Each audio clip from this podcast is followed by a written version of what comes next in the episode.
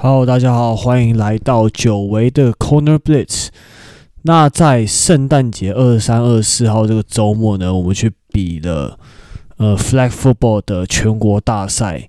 呃，我个人拿下一次 Receiving Touchdown，但很可惜我没有能帮助呃台北挑战者这一支才成立不到一年的球队取得在正式比赛的首胜。那是真的还蛮可惜的，有很多地方还要加强跟调整。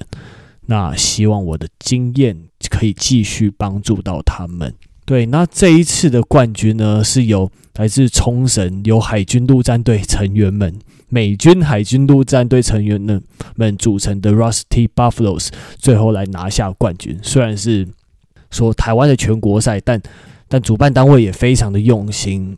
呃，台中突击者队那边。还有台东弓箭手好像也是有出一些力来帮忙的这样子，对吧？那他们邀请了在冲绳的美军陆战队来参赛，那他们只有五个人来，五个人进攻跟防守从头打到尾，展现的真的是美军很强大的体能，然后每一场都拿到非常多的分数，然后他的四分位也才二十二岁，然后。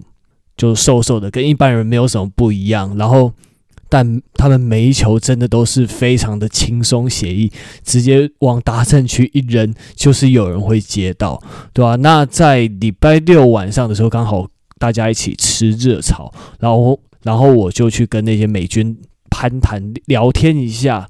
然后，因为我之前就有在 IG 上说，诶，我在做 Podcast，可不可以跟你们？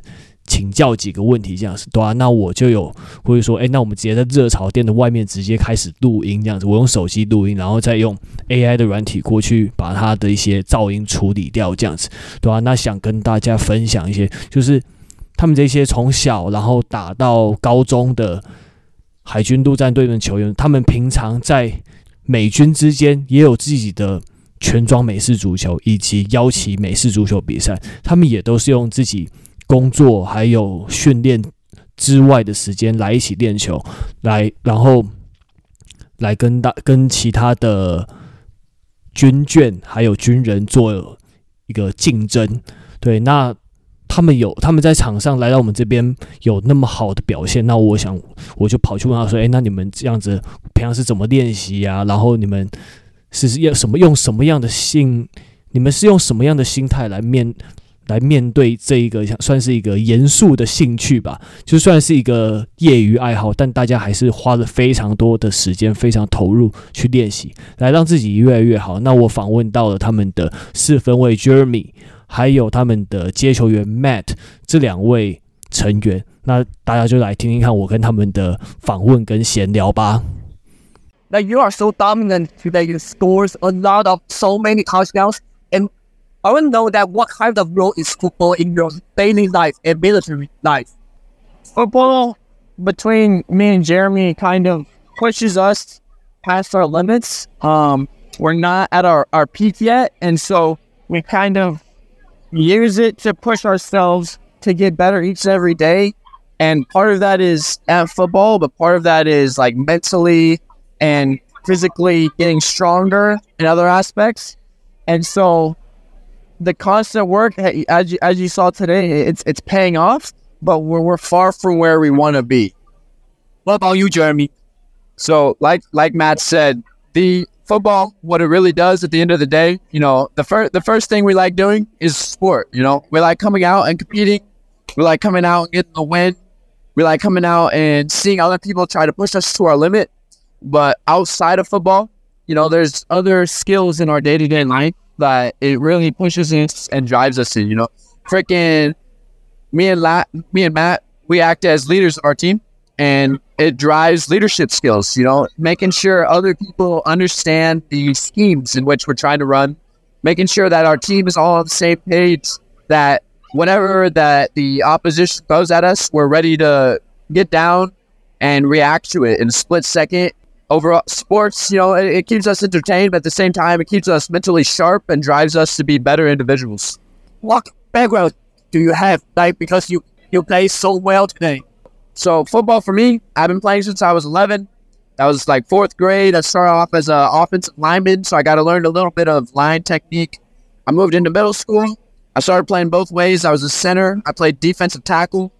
I was just an aggressive little uh, little guy, and I just was going at it. I went into high school. They kind of moved me around a little bit of everywhere. I was a defensive end. I was a linebacker. I was a safety. I made all league as a defensive end. I uh, was really hoping to keep on going, but didn't work out that way. So I was pretty excited when I was able to continue in the Marine Corps. But overall, I've been playing for probably like eight or nine years of football. What's your story, man? So for me, I started around the same time as, as Jeremy did, third, fourth grade. Um, played little league football. I didn't get to play much because I, I was smaller.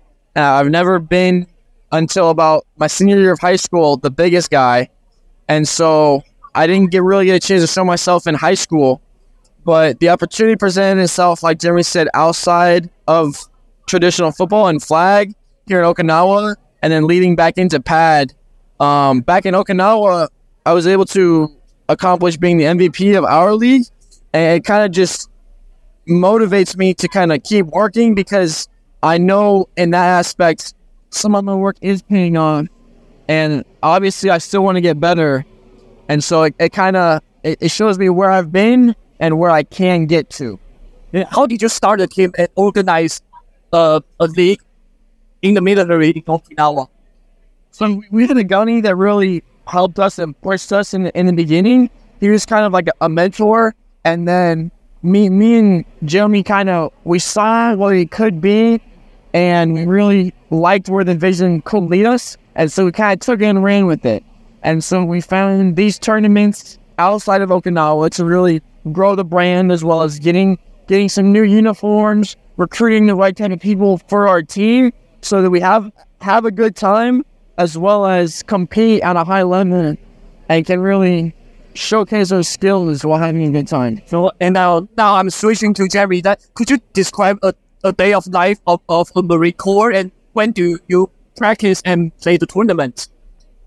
Yeah, so all of it comes together to ending up being a very busy day. My day starts around 6.30.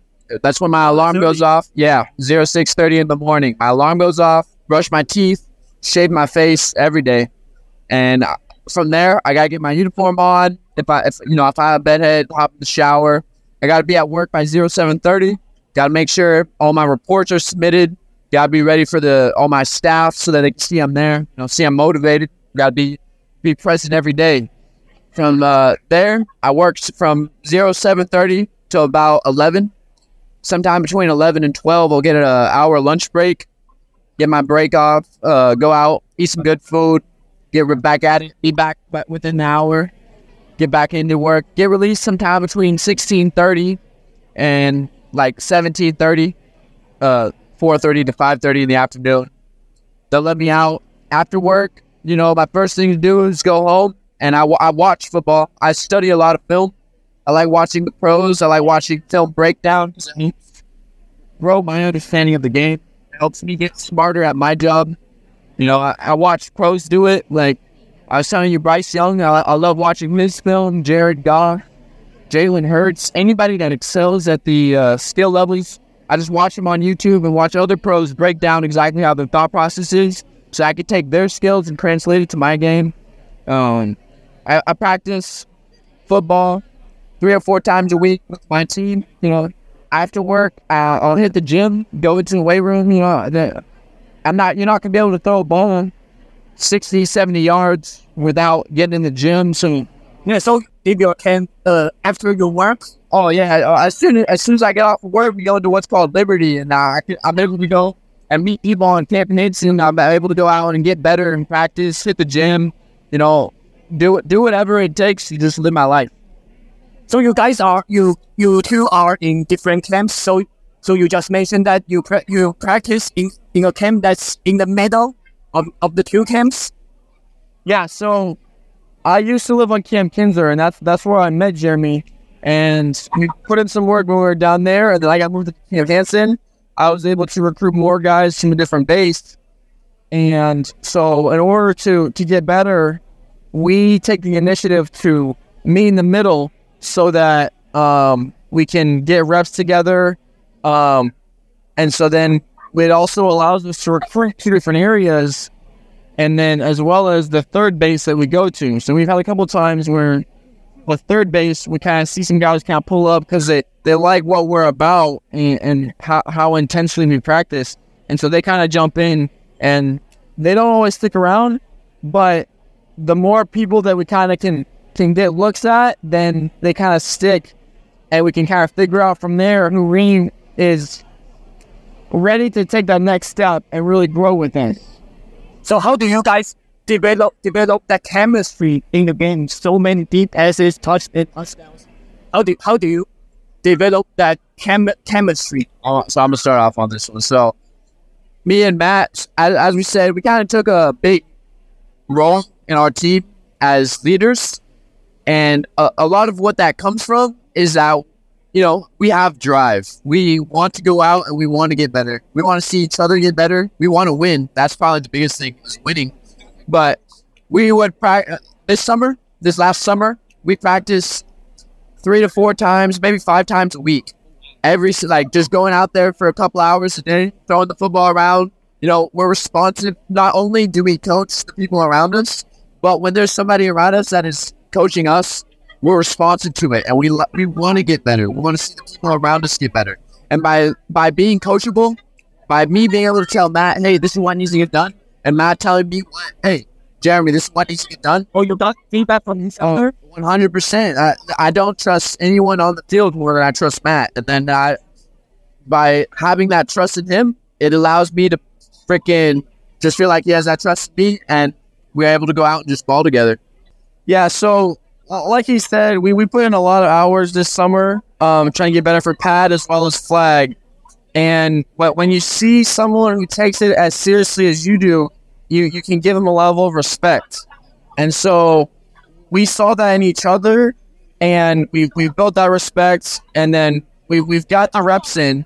And so when it comes time for the game, it's not going to be perfect, right? And, and you'll, you might have seen that today there's some plays where we wish we could have done it better because there's always plays we could do it better.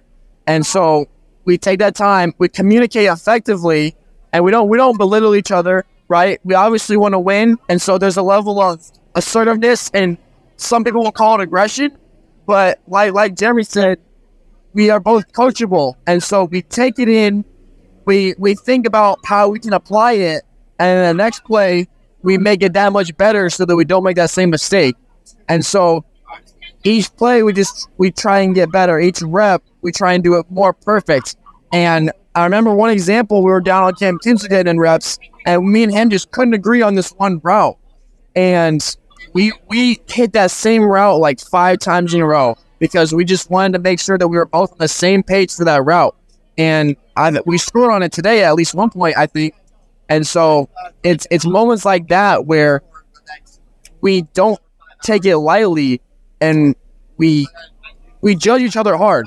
We I don't think anybody judges me harder than Stitt does, and I don't than Jeremy, and I I don't judge anyone harder than I do him because I know he can take it, and I know we want to go somewhere higher than we are right now. I, mean, I want to add one last thing. He hit on being like we're striving for perfection, right? And that that is really the baseline of where that chemistry comes from. Is that we, like you said, we have extremely similar mindsets, and having that similar mindset allows us to just just feed off of each other. Being a, being able to go out there and know that that somebody has my back and I have his back, and that no matter no matter what happens, there will be as if the ball goes his direction and 100 percent it's going to go his direction that he's going to ball out. That chemistry when we're getting those reps in practice, and then you play all those games together, it, it turns into something special it's pretty beautiful. That's how impressive they are.